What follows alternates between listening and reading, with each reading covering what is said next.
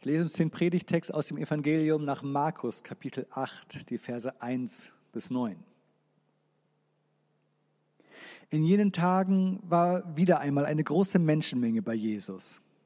Da die Leute nichts zu essen hatten, rief Jesus seine Jünger zu sich und sagte, mir tun diese Menschen leid. Seit drei Tagen sind sie nun schon bei mir und haben nichts zu essen.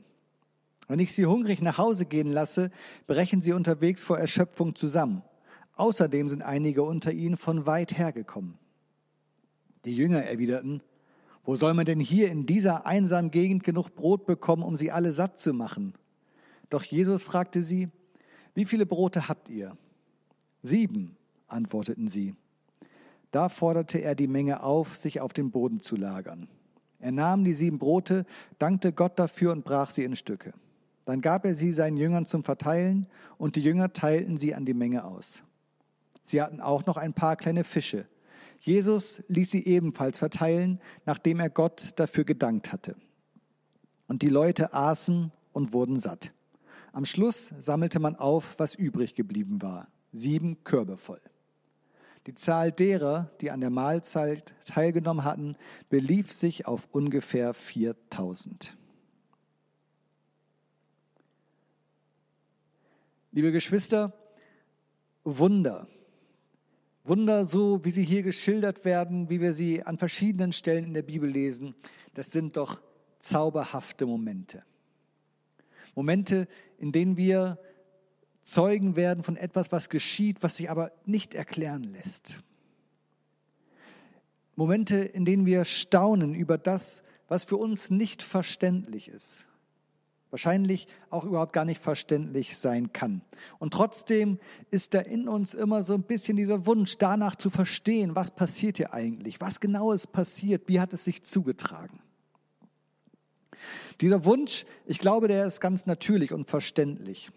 Und ich erkenne das bei mir, diesen Wunsch, die Dinge zu verstehen, auch in einem ganz anderen Kontext wenn wir oder wenn ich mir zum Beispiel ähm, Videos anschaue im Internet von Magieren, also nicht von Leuten, die tatsächlich Magie betreiben, sondern Menschen, die mit Karten hantieren, Kartenkünstler, die ja, Kartentricks machen.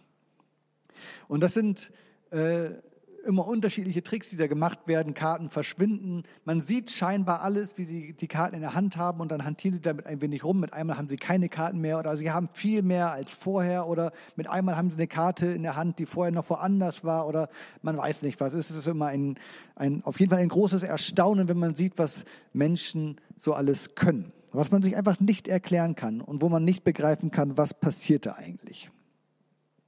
Natürlich weiß ich, wenn ich das anschaue, das, was da passiert, wenn Menschen sowas tun mit Spielkarten, das sind keine Wunder.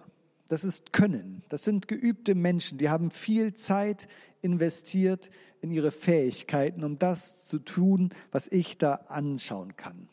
Weit davon entfernt, ein Wunder zu sein. Und trotzdem fesselt mich das und begeistert mich und ich schaue das total gerne. Ja, eben weil da dieses, äh, dieses dieses Magische da ist. Ich, ich kann nicht begreifen, was sie da machen. Ich kann es nicht verstehen. Ich kann es mir nicht immer erklären. Und ich will trotzdem irgendwie sehen, wie macht er das? Wie, wie passiert das, was da gemacht wird? Ähm, wie kann mit einmal diese Karte da sein, die vorher nicht da war? Oder warum ist die Karte, von der ich dachte, dass sie da ist, mit einmal nicht mehr da? Und ja, ich, ich habe da diesen Drang, diesen Hunger danach, das zu verstehen. Zwei Werkzeuge, wenn man so will, die Kartenkünstler gebrauchen für das, was sie da tun.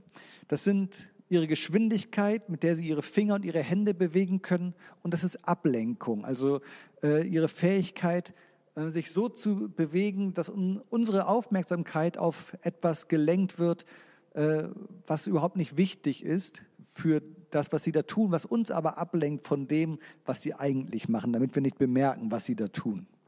Und dass, damit sie das können, damit sie das beherrschen, dass wir nicht sehen, was sie tun und dass sie so unglaublich schnell sind bei dem, was sie tun und das für uns nicht sichtbar ist, das erfordert lange Übung, das erfordert äh, viel Hingabe, ungewöhnlich schnelle Bewegung, Aufmerksamkeit an die falsche Stelle lenken. Und ja, ich als Zuschauer stehe da und kann oft nur staunen über das, was sie da machen. Ich kann mir aber Mühe geben, ihre Tricks zu erkennen. Ich kann nämlich auf Pause drücken. Und dann kann ich ganz, ganz, ganz langsam mir alles nochmal anschauen, was da passiert. Und manchmal, wenn man Glück hat, erwischt man genau den Augenblick, wo man sieht, ah, da passiert's. Jetzt habe ich gesehen, was los ist. Es ist ein gemischtes Gefühl, das zu sehen, denn es entzaubert den Augenblick, wenn man verstanden hat, was passiert. Mit einmal ist dieser Trick nicht mehr so toll, wenn man merkt, eigentlich ist es ziemlich simpel. Aber gleichzeitig ja, hat, man, hat man was erkannt und was erlebt und das ist auch schön. Also man kann Pause drücken und schaut sich alles ganz langsam an und dann erwischt man mit etwas Glück diesen Augenblick, wo man sieht, hier passiert der Trick, hier passiert die Magie, wenn man so will. Wir können überprüfen, wo wird hier jetzt eigentlich geschummelt. Natürlich gibt es einen gehörigen Unterschied zwischen einem solchen Kartentrick, den jemand macht, der lange geübt hat, und einem Wunder, so wie wir es gerade gehört haben aus der Bibel. Aber dennoch, lasst uns doch mal versuchen, einen Blick dorthin zu wagen, wo und wie das Wunder passiert. Ich frage mich, was passiert hier eigentlich, dass am Ende 4000 Menschen satt werden, obwohl doch eigentlich viel zu wenig da ist. Und ich frage mich, wo passiert das? Wo ist das Wunder? Ich will den Finger drauflegen und vielleicht wollt ihr das auch. Und wir müssen ganz genau hinschauen in dieser Geschichte, um zu sehen, was passiert, denn es gibt nicht viel zu sehen. Die eigentliche Handlung, in der das Wunder passieren könnte, ist ganz ja, kondensiert äh, in, in, wenigen Handlungen, in wenigen Augenblicken. Man kann eigentlich, äh, ja, man, man muss sehr genau hinschauen, um mitzubekommen, was passiert jetzt hier gerade. Nachdem Jesus sich das Brot genommen hat von den Jüngern, sie haben ihm gesagt, sie haben sieben Brote und Jesus nimmt sich diese Brote und dann, als er sie hat, dankt er dafür, also er betet, er dankt für das Brot, er bricht die Brote ganz normal, üblich, wie man es so gemacht hat, dass man, man hat das Brot nicht geschnitten, man hat es gebrochen und weitergegeben. Und nachdem er die Brote gebrochen hat, gibt er sie seinen Jüngern. Mit den Fischen wird es hinterher ganz ähnlich passieren. Und die Jünger wiederum teilen jetzt äh, diese Brote aus an die Leute, die sich da auf den Boden gesetzt haben äh, und, und auf das Abendessen warten. Und die ganze Menge wird satt. Das ist das, was passiert. Es bleibt sogar noch am Ende ein bisschen was übrig. Ja, man kann noch ein bisschen was wieder einsammeln und die Körbe zählen. Aha, wir haben hinterher sogar noch ausreichend. Es hätten noch mehr da sein können. Niemand musste hungrig bleiben. Also es passiert relativ wenig in dieser Geschichte, so rein quantitativ. Es wird gedankt, das Brot wird gebrochen, es wird ausgeteilt und am Ende sind alle satt. Und ich frage mich, weil so wenig passiert, und das so unspektakulär ist, wo soll man hier bitte Pause drücken? Wo soll man das Geschehen nochmal ganz langsam abspielen, um zu sehen, was passiert? Wo passiert hier eigentlich das Wunder? An welcher Stelle geschieht das, was so unerklärlich ist für uns? Passiert es beim Danken ganz am Anfang? Jesus nimmt das Brot und er dankt. Hat Gott in diesem Augenblick vielleicht gehandelt? Da, wo Jesus das Gebet spricht, das Brot liegt da. Äh, eigentlich viel zu wenig für 4000 Menschen, aber äh, Jesus spricht das Ge Gebet und am Ende äh, hat er vor sich nicht mehr sieben Brote, sondern ich weiß nicht, 700 vielleicht oder, oder 1700. Ich weiß nicht, wie viele Brote man braucht für 4000 Leute. Ich weiß auch nicht, wie groß die waren. Aber ist es beim Danken passiert? Das wäre die erste Möglichkeit. Aber es steht jedenfalls nicht da. Ich, ich, ich kann weiterraten. Ich könnte jetzt noch schauen, naja, es könnte auch beim Brechen passiert sein. Also Jesus, nehmen wir an, es ist nicht beim Danken passiert. Jesus hat für die Brote gedankt äh, und äh, hat gebetet und jetzt äh, bricht er das Brot und hat äh, also noch diese sieben Brote vor sich. Aber er, er, bricht das und gibt das weiter und bricht das und gibt das weiter. Und irgendwie werden es aber nicht weniger Brote beim Brotbrechen. Äh, und er bricht und bricht und bricht. Äh, und, und da passiert das Wunder. In dem Augenblick, wo Jesus nach dem Danken das Brot bricht, wird es einfach immer mehr. Es hört gar nicht mehr auf. Es, es gibt einen wahren Überfluss an Brot und später sogar nochmal mit Fisch. Ist da vielleicht das Wunder passiert?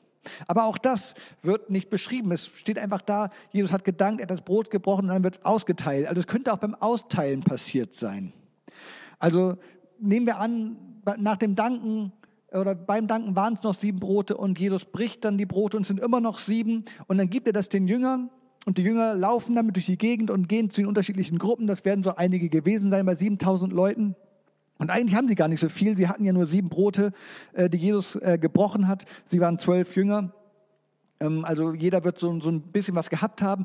Aber komischerweise, während sie durch die Reihen laufen und das Brot austeilen und das an, an all diese Leute verteilen, wird es nicht weniger, was sie da in ihren Körben haben. Eigentlich hätte es äh, nach der ersten Station leer sein müssen, aber man weiß nicht warum. Sie haben immer noch mehr in ihren Körben und können immer weiter austeilen. Es wird mehr und mehr. Aber auch das steht nicht da. Und ehrlich gesagt, jede dieser Varianten, ob das Brot beim Danken mehr geworden ist oder ob beim Brechen mehr geworden ist oder ob beim Austeilen mehr geworden ist, all das klingt für mich komisch. Das, das kann man sich gar nicht bildlich vorstellen, wie das gewesen sein soll. Also ich kann es nicht. Ja, äh, und es klingt total unrealistisch. Alles davon klingt total unrealistisch. Oder ob so, so jedes Mal so ein bisschen passiert ist, ein bisschen beim Danken, ein bisschen beim Brechen, ein bisschen beim Austeilen. All das, es klingt alles total unrealistisch. Nichts davon äh, klingt so wie etwas, das wirklich passiert sein könnte. Aber es ist passiert. Es steht da und ich glaube, es ist passiert. So Jesus hat das gemacht und es ist interessant. Es ist nun mal eine Wundergeschichte. Es bleibt für mich unerklärbar. Es bleibt eine Wundergeschichte. Und äh, wann und wie jetzt hier eigentlich das Wunder geschehen ist, kann ich nicht erkennen. Ich kann es nicht sehen. Ich kann hin und her raten, ich kann spekulieren. Wenn das so offensichtlich wäre, vielleicht hätte es ja da gestanden, aber es steht nicht da. Äh, wir können eigentlich nur feststellen, dass es passiert ist. Es ist ein Wunder geschehen und wir können uns nur wundern. Liebe Geschwister, bei dem, was ich uns bisher so äh, erzählt habe, bei dem, was wir bisher betrachtet haben, haben wir bisher eigentlich nur Jesus im Blick gehabt. Wir haben uns angeschaut, was Jesus getan hat. Wie er das Brot genommen hat, okay, auch wie er es den Jüngern gegeben hat, aber Jesus stand so im Mittelpunkt. Würde es dabei bleiben, würden wir jetzt nur auf Jesus schauen in dieser Geschichte, dann würden wir einen wichtigen Teil übersehen. Denn Jesus tut das Wunder, das er hier jetzt gerade tut, nämlich nicht im luftleeren Raum. Er ist ja gar nicht alleine da. Es sind viele andere Akteure da, die auch was mit diesem Wunder zu tun haben. Zunächst mal beginnt es damit, dass Jesus die Not der Menschen sieht. Da sind viele Menschen bei ihm. Drei Tage lang sind sie schon da gewesen. Jesus hat sie gelehrt. Äh, ja, wie so ein Festival heutzutage mag das gewesen sein, wo die Leute zusammenkommen und sie hören sich an, was hat Jesus ihnen zu sagen und äh, anscheinend äh, sind sie länger geblieben, als es klug war, äh, denn sie hatten nichts mehr zu essen. Sie waren vielleicht so gefesselt von dem, was Jesus zu sagen hatte, dass sie irgendwie den Absprung verpasst haben, an, den, an dem man hätte gehen sollen, weil äh, die Vorräte zur Neige gegangen, ging. Haben sie aber nicht gemacht, sie sind da geblieben und am Ende haben sie das Problem. Und Jesus sieht das, sieht die Not der Menschen und er will was tun. Er sieht, die Menschen, sie haben ein Bedürfnis, nämlich das Bedürfnis, danach versorgt zu werden. Und das ist was ganz Profanes. Ja? Das ist hier überhaupt nichts Geistliches, was gerade passiert. Äh, es geht nicht um geistliche Nöte. Es geht nicht darum, äh, dass Jesus äh, sieht, wie diese Menschen an der Not der Welt leiden oder an ihrem Verhältnis zu Gott. Es geht ihm nicht um die Rettung von Seelen. Er will hier in dem Augenblick nicht gerade falsche Vorstellungen über Gott, über Sünde und über das Reich Gottes korrigieren. Nein, es geht ganz profan darum, die Menschen haben Hunger, den knurrt der Magen. Und Jesus sieht das und versteht das und begreift das. Es geht äh, um körperliche Bedürfnisse, um äh, wahrscheinlich das menschliche Grundbedürfnis überhaupt, das Bedürfnis ja, nach dem körperlichen Überleben. Da muss immer wieder was reinkommen, damit die Maschine läuft. Darum geht's. Also was ganz Simples für jedermann und jeder Frau nachvollziehbar. Genau dieses Bedürfnis will Jesus stillen. Jesus wird für Menschen, so wie wir es hier sehen, nicht erst wichtig, wenn es so um die großen Fragen des Lebens geht. Wo kommen wir her? Wo gehen wir hin? Wie ist all das entstanden? Was ist meine Aufgabe im Leben? Ja klar, in all diesen Fragen könnte man nach Gott fragen und äh, dann würde man vielleicht heutzutage auch auf Jesus kommen, weil er ja irgendwie in der Gemengelage der Religion, die es auf der Welt so gibt, auch eine Rolle spielt. Aber Jesus äh, hat hier jetzt gar nicht diese großen Fragen im Blick, sondern ganz normal den Menschen als bedürftiges Wesen, der versorgt werden muss. Und das sieht Jesus und darum will er sich kümmern. Auch dafür hat Jesus einen Blick. Auch das hat Jesus im Blick, dass Menschen ganz normale Bedürfnisse haben in ihrem Leben. Seine Jünger wiederum, die mit ihm unterwegs sind, die sind von der Situation total überfordert. Die wissen gerade nicht so richtig, was sie damit anfangen sollen. Äh, denn die können sich verständlicherweise nicht vorstellen, wie das jetzt gerade gehen soll.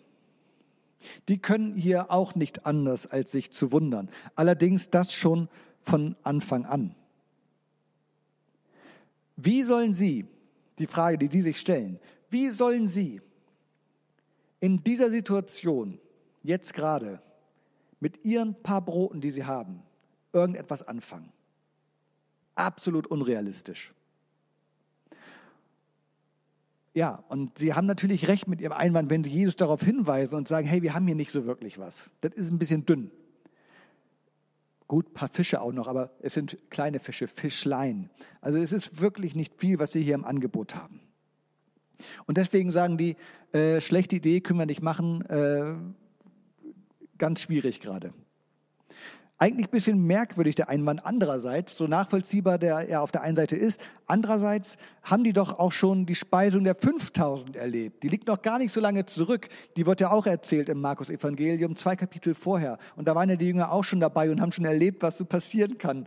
Ja, da ist auch aus, aus wenigem viel mehr geworden. Also eigentlich äh, sind das so, so Speisungswunder-Veteranen.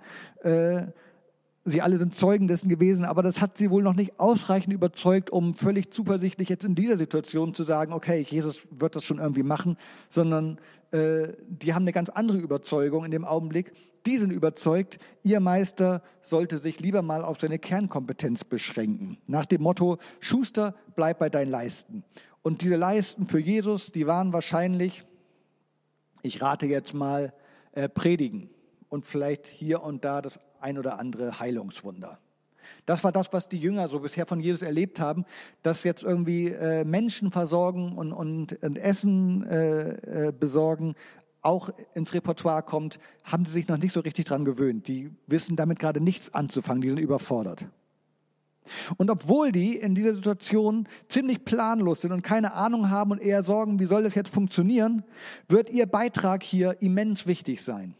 Die sind trotzdem wichtig in dieser Geschichte. Die sind keine Randfiguren, auf die man verzichten könnte, sondern das, was sie tun, das, was sie haben, spielt eine Rolle. Das Wunder, das Jesus tut, wäre ohne sie nicht möglich. Ohne sie wäre das so, wie es geschehen ist, nicht geschehen. Denn machen wir uns mal klar, Jesus lässt hier nicht einen Tisch aufstellen, äh, auf dem dann wie aus dem Nichts mit einem Mal ein reichhaltiges Mahl für 4000 entsteht.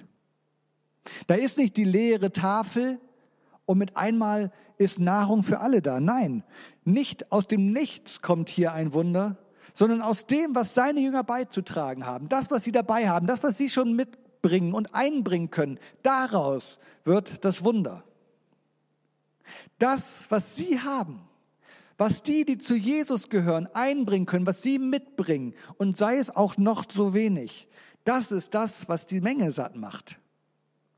Das, was angesichts dieser großen Menge, 4000 Leute, nur wie ein paar Krümel erscheint, ja, wenn man sich mal vorstellt, wie soll das für alle reichen? Das, was einfach nur wie ah, so ein Haufen Krümel erscheint in so einer großen Menge, das würde am Ende mehr als genug sein. Das, was die Jünger haben. Wer hätte das gedacht?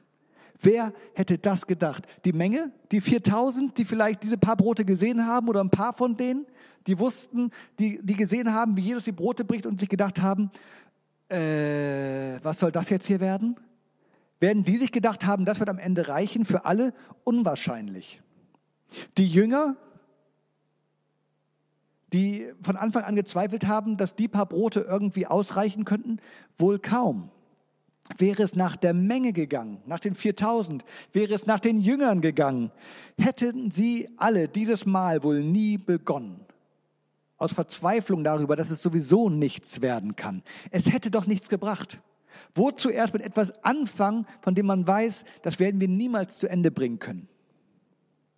Doch in dem vermeintlich wenigen sieht Jesus ein Potenzial für Großes. Ein Wunder, wenn Jesus ein Wunder tut, ist wohl ganz offensichtlich mehr als nur die Summe seiner Brote.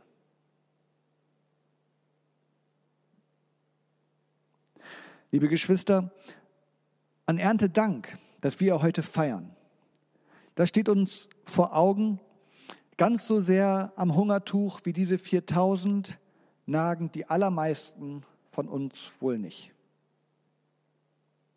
Ganz im Gegenteil. Viele Menschen in unserem Land leben im Überfluss nach wie vor. Und ob wir jetzt zu den Superreichen gehören oder nicht, verglichen mit vielen anderen Menschen auf der Welt geht es uns unglaublich gut. Die größte Versorgungskrise der jüngeren Zeit, die uns vor Augen sein könnte, wo wir gedarbt haben, wo es uns schlecht ging, das ist wahrscheinlich der dreiwöchige Klopapier-Mehl-Nudelengpass in diesem Frühjahr. Ernsthafte Sorgen um das Überleben muss sich in diesem Land kaum jemand machen. Ich sage nicht, dass es das nicht gibt. Es gibt auch hier natürlich Menschen, die wirklich krasse Sorgen ums körperliche Überleben haben. Aber das ist nicht die große Mehrheit in unserem Land. Die große Mehrheit in unserem Land ist zumindest, was das rein körperliche Überleben angeht, abgesichert. Angesichts von großen Problemen, die es trotzdem gibt auf unserer Welt, äh, wie Versorgungskrisen, äh, wie ausbleibende Ernten, äh, wie Waldbrände, wie Heuschreckenplagen haben wir auch in diesem Jahr schon gehabt, wie Kriege, wie Flucht und Vertreibung und ich weiß nicht was alles, ja. Wenn wir uns all das anschauen, was in so vielen Teilen dieser Welt los ist, wie viel Leid da ist, wie viel Unrecht und, ja, und Not da ist. Da können wir nicht anders als unglaublich dankbar sein dafür, wie es uns hier geht. Dafür, dass es uns hier so gut geht. Wir können nicht mehr sagen als Gott sei Dank, wirklich. Gott sei Dank dafür, dass es uns so geht, wie es uns geht. Wir sehen, das ist nicht selbstverständlich. Es ist überhaupt nicht selbstverständlich. Den allermeisten Menschen auf der Welt geht es schlechter als uns was die Versorgung angeht. Nöte gibt es auch hier bei uns. Das will ich nicht sagen. Auch wir haben Nöte in unserem Land. Vielleicht erleben wir selber ganz persönlich Nöte. Viele Nöte andererseits bekommen wir vielleicht gar nicht mit von Menschen oder von, von ja, Nöte, die uns in unserer Gesellschaft, in unserem Land betreffen. Einsamkeit ist so ein Thema, besonders bei Alten, so eine Alterseinsamkeit wenn der Ehepartner, die Partnerin, wenn die Freunde nach und nach gestorben oder weggezogen sind oder kein Zugriff mehr da ist, dann werden Menschen einsam. Das betrifft viele Menschen in unserem Land. Geistliche Orientierungslosigkeit von Menschen, ja, die, die Hunger danach haben, äh, Sinn zu finden in dieser Welt, Sinn in ihrem Leben, die haltlos sind. Aber ja nicht, nicht wissen, wohin sie ihren Anker werfen sollen, die keinen festen Grund haben, die nichts haben, woran sie sich klammern können und nach jedem Strohhalm greifen. Hoffnungs- und Perspektivlosigkeit von Menschen in unserem Land, in strukturschwachen Regionen, wo Arbeitsplätze wegbrechen, äh, ja, wo, wo Menschen ähm, sich Sorgen darum machen, wie wird es eigentlich weitergehen.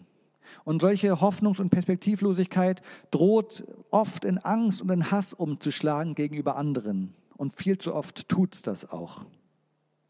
Auch wirtschaftliche Nöte kennen wir in unserem Land. Besonders betroffen sind alleinerziehende Mütter oder Arbeitslose oder Menschen, die, obwohl sie Arbeit haben, trotzdem noch auf staatliche Hilfen angewiesen sind, weil das, was sie verdienen, einfach zu wenig ist. Rentner, die im Alter von Armut betroffen sind, obwohl sie ein Leben lang gearbeitet haben. Es gibt noch sicher viele andere Beispiele, die euch vor Augen sind.